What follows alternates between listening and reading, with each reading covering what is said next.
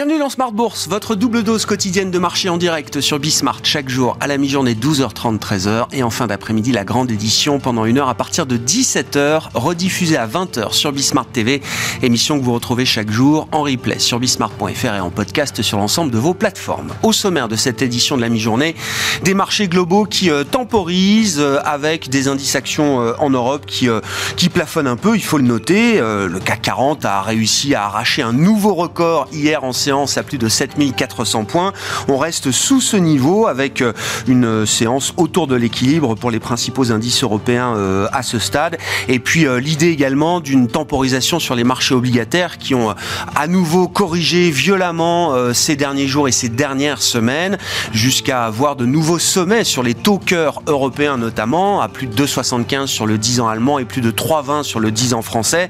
Là aussi, les choses se calment un petit peu avant une séquence qui va être très importante en vue des prochaines réunions de politique monétaire de la BCE la semaine prochaine et de la Fed la semaine suivante. À ce titre, Jérôme Powell sera particulièrement écouté euh, cet après-midi à l'occasion de son témoignage semi-annuel devant la commission bancaire du Sénat. Jérôme Powell, le président de la Fed, qui répétera l'exercice demain devant la commission des services financiers de la Chambre des représentants. Au-delà du discours de Jérôme Powell, un certain nombre de données seront très importantes d'ici la prochaine réunion de la Fed pour euh, comprendre un peu mieux peut-être l'ajustement de la trajectoire de politique monétaire euh, côté euh, américain. Nous aurons les chiffres d'emploi aux États-Unis pour le mois de février en cette fin de semaine. Et puis la semaine prochaine, ce sera une semaine qui sera marquée par la publication d'inflation aux États-Unis pour le mois de février. Voilà pour les sujets du jour. Nous évoquerons les différents scénarios de marché qui peuvent s'offrir à nous sur les trois prochains mois dans un instant avec euh, Arnaud Faller, directeur des investissements de CPR Asset Management. Et puis focus sur la partie européenne et sur la partie action européenne Spécifiquement, comment expliquer que les actions européennes soient devenues un sweet spot boursier pour les investisseurs globaux? Nous en parlerons avec un stock picker, responsable des actions européennes chez Innocap Gestion, Sébastien Lemonnier, que vous pourrez voir ou revoir puisqu'il était l'invité de Smart Bourse le 2 mars dernier.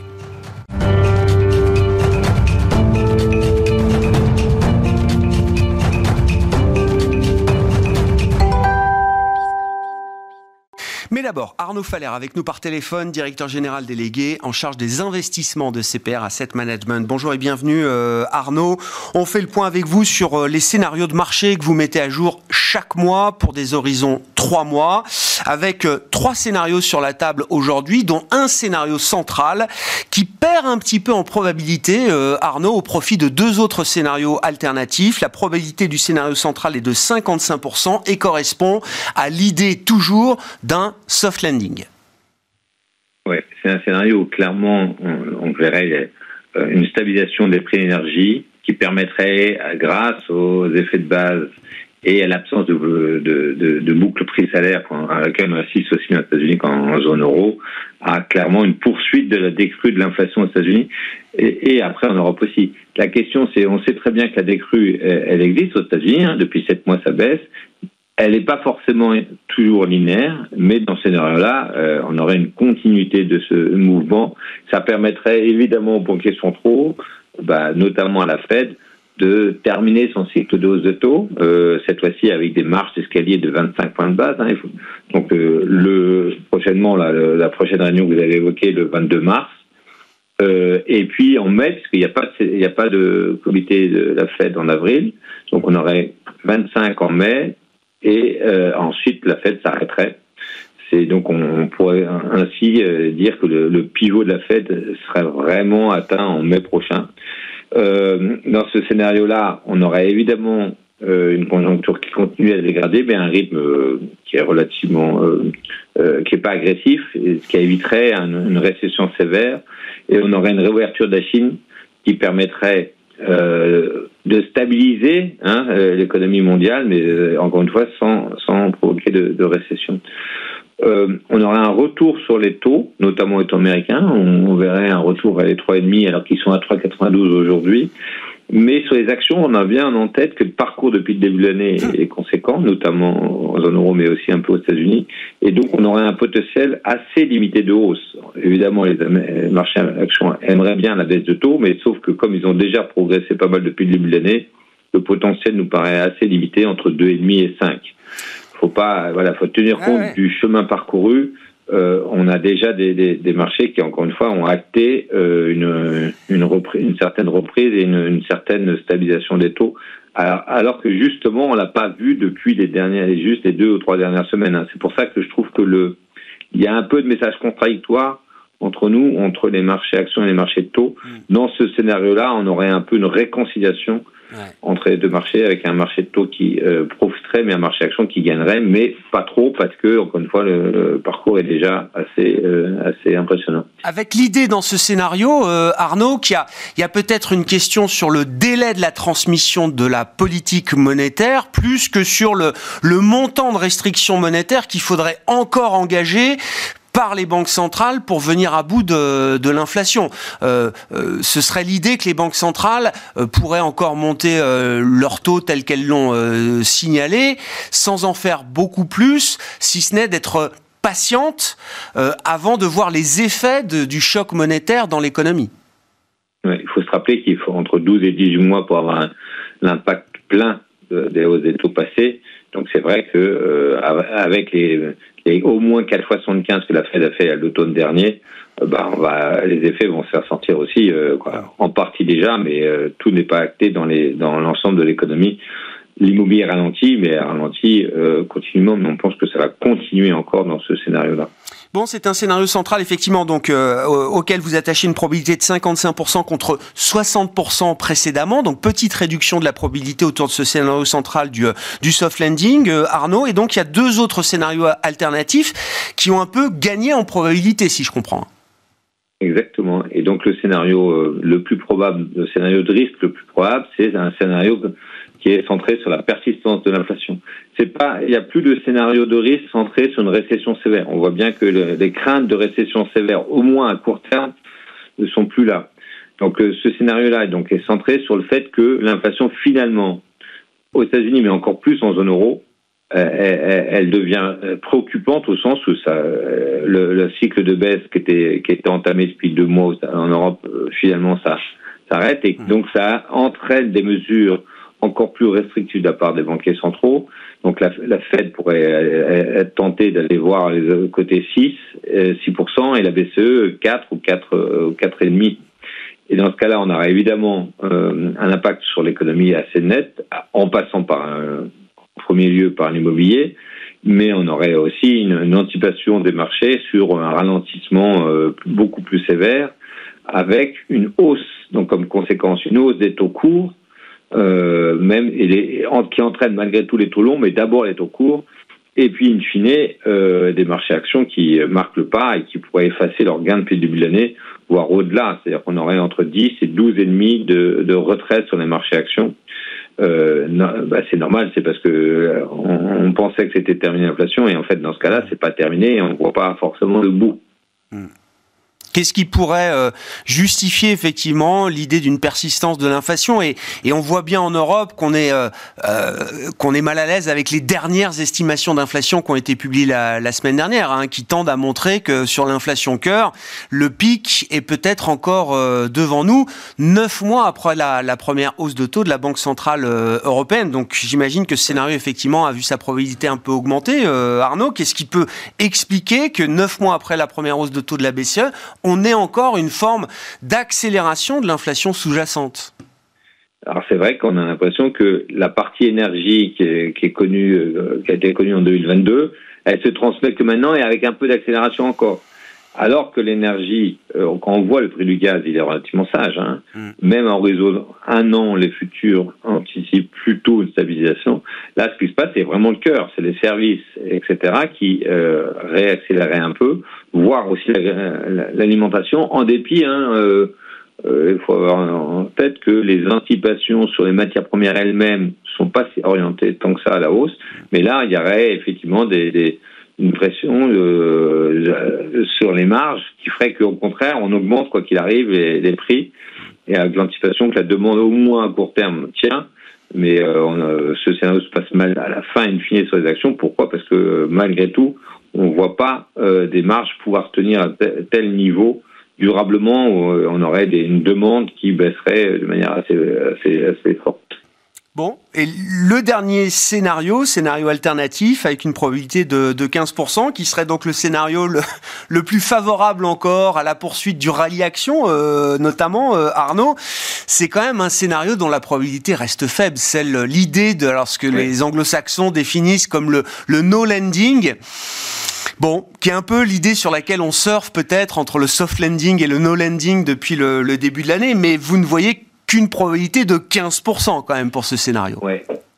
On l'a mis là parce qu'on a en tête qu'il peut, d'ailleurs on l'a connu un peu en février, on, a en tête qu'il peut durer trois mois, mais aussi on a en tête que c'est au-delà, ça risque d'être compliqué. Et c'est un peu un scénario d'équilibre instable malgré tout.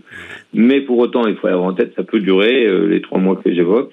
C'est un scénario où en fait on voit plutôt des signes d'amélioration de l'économie, que, euh, que le marché du travail est vraiment très résistant, que les goulots d'étranglement euh, s'éloignent, etc. Ce qui fait que euh, les marchés actions aimeraient, aiment bien parce qu'ils verraient encore des perspectives de marge, en tout cas de bénéfices qui s'améliorent de manière générale. Et les taux bah, acteraient quand même que finalement l'économie va mieux et remonterait un peu. Alors sur les taux, certes les taux longs on les voit remonter dans ce scénario-là, mais c'est surtout les anticipations des premières baisses de taux Fed mmh. qui s'éloigneraient encore dans le temps euh, il faut se rappeler qu'il y a quelques temps, les, les marchés anticipaient une première baisse à l'automne, puis maintenant c'était même pas une baisse entière en, décembre 23. Dans ce scénario-là, on n'aurait que au printemps, voire, voire encore plus tard, la première baisse des taux Fed. D'où le fait que les taux pourront rester plus longtemps. Euh, encore une fois, je, effectivement, ça peut durer trois mois, mais euh, un scénario où les actions pourraient profiter, ils ont entre 7,5 et 10, mais c'est, encore une fois, c'est un équilibre instable et il nous semble qu'au-delà de trois mois, au-delà de quelques temps, ça risque d'être plus compliqué et il y aura une consolidation un peu plus forte euh, sur les actions si jamais les taux longs restent toujours aussi élevés parce que euh, les deux marchés sont évidemment liés alors que les marchés euh, aujourd'hui les investisseurs ont tendance à, certains en tout cas oublier qu'il y a un lien très fort entre les deux. Merci beaucoup euh, Arnaud, merci euh, d'évoquer avec nous euh, régulièrement ces différents scénarios de marché que vous mettez à jour régulièrement, donc des scénarios de marché tactiques, hein, horizon trois mois, c'est bien ce qu'il faut comprendre.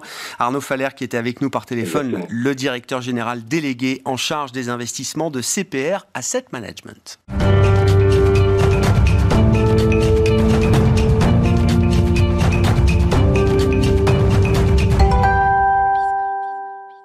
C'est peut-être un équilibre précaire, instable, mais c'est l'équilibre du moment quand même sur les marchés qui fait que l'Europe est devenue un sweet spot boursier depuis plusieurs mois maintenant. Hein. Le rallye européen a commencé le 29 septembre euh, dernier. Ça fait 23 semaines que les actions européennes progressent, surperforment les actions euh, mondiales dans leur ensemble, hein, euh, y compris les actions américaines. Comment est-on arrivé à cet état de fait qui peut surprendre une génération d'investisseurs qui n'a connu que la sous-performance des actions européennes, notamment par rapport aux actions euh, américaines, depuis 15 ans. Écoutez à ce sujet les commentaires et l'analyse d'un spécialiste des actions européennes, le responsable des actions européennes d'Inocap Gestion, Sébastien Lemonnier, qui était avec nous en fin de semaine dernière, invité de Smart Bourse. En fait, je pense qu'il faut avoir en tête que depuis 10 ans, l'Europe est délaissée. Et, on est toujours négatif pour peut-être des bonnes raisons, des raisons politiques, des raisons d'inflation. Et on n'est jamais très optimiste aussi en Europe. Euh, à l'inverse, quand on discute avec les sociétés, ce qui est mon cas depuis maintenant 20 ans, on oublie souvent, et notamment dans les valorisations des sociétés, parce qu'il y a une décote historique sur l'Europe, qu'en Europe, on a des champions internationaux pas juste des champions euh, locaux. On a des technologies en Europe, notamment sur les valeurs industrielles, qui sont dupliquées à travers le monde. il y a parfois d'ailleurs des OPA en Europe. Et ça, on l'oublie. Alors ça demande beaucoup de travail, c'est aussi beaucoup de sélection de titres. Euh, mais je pense qu'il y a un tel sentiment et qui a atteint son apogée l'année dernière, parce qu'on était sur une crise qui était encore un... Moi, sur ma 20 ans de carrière, c'était quelque chose de jamais vu. Il y a beaucoup de mes concurrents qui, depuis 10 ans, n'ont jamais connu l'inflation avant la guerre, finalement, c'était une inflation contrôlée. Et moi, ce que j'ai souvent dit, l'inflation n'est pas un mot négatif. Peut-être ça fait peur à certains investisseurs parce qu'ils n'ont pas connu ça et qu'il y a une partie de la cote qu'on a trop profité. Euh, mais finalement, c'était des choses qui étaient plutôt saines. Et quand on regarde, finalement, fin septembre l'année dernière, tout le monde est noir, tout le monde est black, Personne ne sait s'il y aura la plus fin de l'Europe. On nous disait vous ce- allez éteindre la lumière et c'est Exactement. terminé. C'était la récession la plus attendue par tout le monde. C'est souvent ce que je dis. Quand mon papa et ma maman sont au courant de ce qui se passe sur les marchés financiers, c'est en général, c'est quand même plutôt bien intégré. Même s'ils s'y intéressent, ils ont quand même heureusement beaucoup de choses plus intéressantes à faire. Et on a un sentiment, aujourd'hui je le vois même avec certains de nos clients ou prospects, les institutionnels, notamment en France, sont pas du tout investis sur les Ah. petites et moyennes valeurs européennes. Ah oui. Et alors, ça crée quoi? Ça crée potentiellement des excès de marché, des opportunités de valorisation, mais on s'en rend compte à la fois sur les derniers résultats qui sont en cours, sur les résultats de 2022, le Q4, et dans les guidance. Bah, le drame qu'on nous a annoncé, il n'est pas là. Alors après, la question, c'est à quel point ça va pas être bon ou à quel point ça peut être meilleur. Ça, c'est un autre sujet. Mais c'est en tout cas ce qui explique, à mon sens, pourquoi on a cette recovery en Europe. On est aussi en train de se rendre compte, et souvent on l'oublie, que des pays comme l'Allemagne sont quand même des clients ou des relations industrielles très fortes avec la Chine. On a quand même eu un vrai changement de paradigme en Chine. C'est la fin des lockdowns. 80% à peu près de la population a eu le Covid. Il y a des défenses immunitaires collectives. C'est un pays qui va pas refermer comme ça, et c'est une opportunité, c'est un nouveau facteur d'accélération de croissance qu'on attendait peut-être pas en fait. Est-ce que la résilience effectivement de l'Europe qu'on a observée jusqu'à présent, est-ce que ça permet de rester optimiste euh, pour la suite ou est-ce que finalement ça ne fait que décaler dans le temps un certain nombre de problèmes qui peuvent être euh, inévitables. Quand vous regardez encore une fois la situation des marchés, donc en niveau de prix, on est euh, au top ou quasi au top. En valorisation, ça semble rester encore euh, à peu près correct pour pour tout le monde, c'est-à-dire pas trop tendu. Quels sont les, les, les risques de bonnes surprises qu'on peut avoir encore à ce stade? Et à l'inverse, il faut réfléchir en négatif. Quels sont les nuages qu'on pourrait éventuellement voir revenir et qui assombriraient peut-être un peu la lecture euh, qu'on a euh, plutôt positive euh, ensemble aujourd'hui? Alors il faut déjà être très très sélectif. Je pense que depuis 2-3 ans, il y a plein de gens qui viennent sur ce plateau et j'imagine qu'ils vous expliquent que c'est un marché compliqué. Moi j'estime que quand c'est un marché compliqué, c'est un marché extraordinaire pour un stock picker. Et c'est souvent là d'ailleurs qu'on voit la différence. Parce que moi j'estime que si j'ai une valeur ajoutée, Ah oui. C'est pas quand c'est facile. Euh, et quand on a un- stock picker, je pense, et c'est aussi des leçons que j'ai appris sur mes 20 ans d'expérience, il faut être un peu schizophrène. Il faut avoir cette vision à long terme de ces dossiers, une vision à 12 mois, mais ne pas oublier que le marché a toujours raison. Et les choses peuvent vite s'inverser, et les trois dernières années l'ont bien montré. Aujourd'hui, je pense qu'on a un environnement où il y a quand même beaucoup d'éléments, notamment sur la structure de coûts des sociétés, qui sont en train de se normaliser. Les prix de l'énergie, les taux de fret, euh, c'est beaucoup de choses qui ont impacté beaucoup les marges l'année dernière. Donc je pense qu'on peut avoir des bonnes surprises. Pareil, en septembre, on parlait beaucoup du risque de hausse des salaires. Ouais. Finalement, moi j'ai fait trois voyages en septembre parce que justement je me suis dit en Allemagne c'est là où le mal, on va aller là-bas.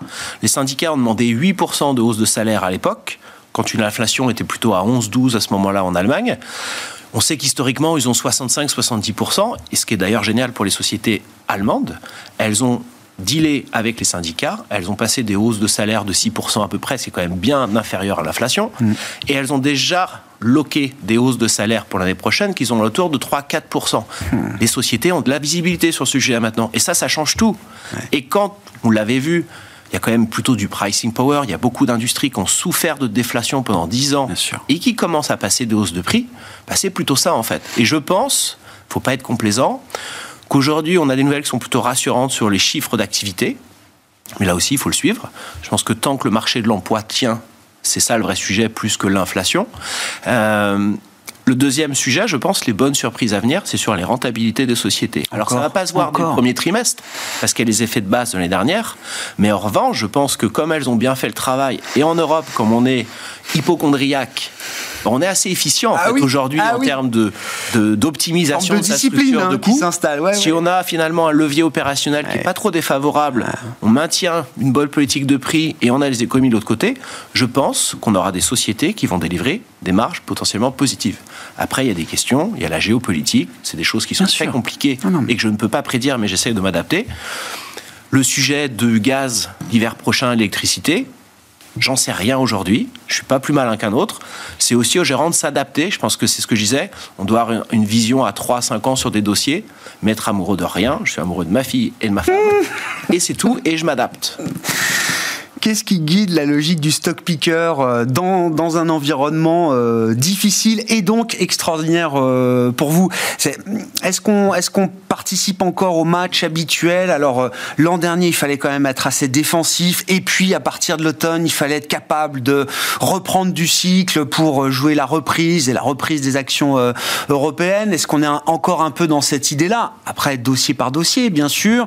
Est-ce qu'il y a toujours la question des valorisations? Est-ce que le thème value reste un thème important par rapport à un thème croissance qui a beaucoup souffert euh, euh, l'an dernier? On essaye de naviguer à travers ces thèmes. Je pense très sincèrement si on est attaché à un seul thème, autant acheter un panier de Goldman Sachs un tracker. avec peu de frais. Euh, c'est pas mon combat. Moi, mon combat, c'est de faire mieux que la gestion passive. Et si en plus j'arrive à faire mieux que d'autres stock pickers, tant mieux. On est très pragmatique chez InnoCap Gestion. On fait, par exemple, à moi tout seul, je fais entre 400 et 400 contacts sociétés en moyenne par an. Mes collègues, c'est la même chose. Ce qui est important, c'est l'accélération de croissance. Peu importe si c'est une société de croissance, peu importe si c'est une société de, de décroissance en général, on n'a pas trop envie d'en avoir. Après, il y a la valorisation. Et moi, j'aime bien, en fait, à travers les thèmes, trouver des inefficiences de marché. Aujourd'hui, vous l'avez dit, tout le monde est positionné sur des valeurs défensives. Personne ne croit que finalement les nouvelles rassurances sont bonnes. Et quand je regarde une fois par mois les portefeuilles avec les reportings de mes concurrents, je me rends compte que ça a assez peu évolué depuis 3-4 ans. Du coup, on a plutôt envie de regarder les sociétés qui sont un peu cycliques, un peu industrielles. Je sais que c'est un gros mot qui irrisse le poil de plein de gens, mais en fait, souvent, quand on met dans les paniers, on ne fait pas de distinction. Aujourd'hui, et c'est une sorte de biais qu'on a aujourd'hui dans le stock picking, ça va être à peu près sur le fond, notamment que je gère Quadrige Europe Midcap, 35%, 40% de l'exposition. C'est des sociétés cycliques, mais qui ont un biais de croissance structurelle. Pourquoi? Un, elles sont potentiellement moins cycliques que perçues par le marché.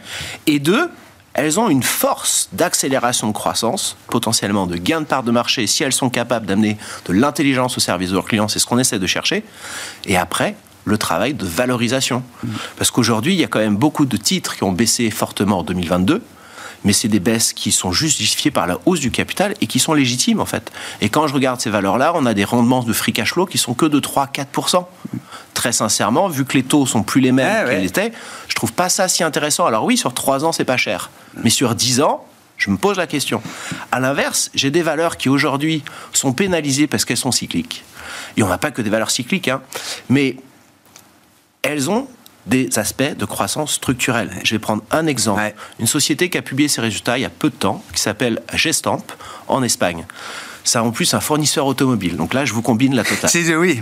Tout ce qu'on veut pas. C'est l'estampage à chaud des structures métalliques qui font le squelette de la voiture. C'est le seul acteur qui, pendant 10 ans, a investi. On l'a d'ailleurs sanctionné. C'est une société qui dépense historiquement entre 8 et 10 de son chiffre d'affaires en CAPEX. C'est une société qui, historiquement, a surperformé la production automobile. Au dernier trimestre, la croissance du groupe est de 37%. Elle surperforme de moitié, enfin la surperformance vient de moitié de gains de part de marché, de hausse de la pénétration de ses solutions chez ses clients. Alors oui, c'est une valeur qui peut potentiellement être cyclique, et si les choses s'inversent, et c'est par exemple une valeur que j'avais en janvier l'année dernière, et que j'avais coupée dès que la guerre a commencé. En revanche, si l'environnement est normal et c'est la guidance de la société, il vise sur une croissance aux alentours de 8-10%, un levier sur la rentabilité, un bon free cash flow, et tout à l'heure, quand je vous parlais de valorisation, c'est une société qui se traite aujourd'hui sur 7-8% de free cash flow yield que les gens ne connaissent pas bien. Non. Et il y a cet effet potentiellement de rattrapage. C'est ce qu'on essaye de chercher, en fait. Intéressant cette idée que euh, beaucoup de sociétés cycliques dans des secteurs perçus comme très cycliques ont quand même changé de statut, euh, avec des méga tendances quand même qui se mettent en place, électrification, automobile, et en plus dans l'automobile, toujours ce phénomène de choc d'offre qui fait que quand vous écoutez les constructeurs et les assembleurs, ils vous disent, mon problème c'est de produire, mon problème c'est de trouver des gars pour produire et de servir euh, les carnets de commandes qui sont pleins. Alors certes, il y a peut-être des commandes qui peuvent s'évaporer des, carnets, mais avant que l'évaporation de la demande euh, nous ramène au niveau de la capacité d'offre aujourd'hui, visiblement, il y a du chemin à parcourir. C'est là où il faut faire un travail très fin d'analyse. Gestamp, ce n'est pas que un fournisseur automobile. Oui, il y a l'exposition à la production automobile, mais derrière, il y a, avec la voiture électrique, une voiture électrique, c'est 25-35% plus lourd qu'une voiture normale. Donc il y a un vrai sujet d'alléger le squelette. Mm, mm. C'est ce que eux font très bien avec l'estampage à chaud, à contrario de l'estampage à froid. C'est un acteur qui a gagné des parts de marché. Et puis, quand il y a une batterie électrique, bah, finalement, on rajoute une protection. Et donc, c'est un acteur qui augmente son ticket une moyen de plus par Eh oui. véhicule. Eh oui. C'est ça, ces moteurs de croissance. Et c'est ça qui nous intéresse, parce qu'aujourd'hui, c'est été considéré, c'est une société, malgré son parcours récent boursier qui est assez bon, même si performance future préjure rien du futur, c'est une société qui se paye encore 8 fois les résultats opérationnels. Sébastien Lemonnier, stock picker et responsable des actions européennes chez Innocap Gestion, qui était euh, l'un des invités de Smart Bourse en fin de semaine dernière. Voilà pour cette édition de la mi-journée. On se retrouve à 17h en direct sur Bismart.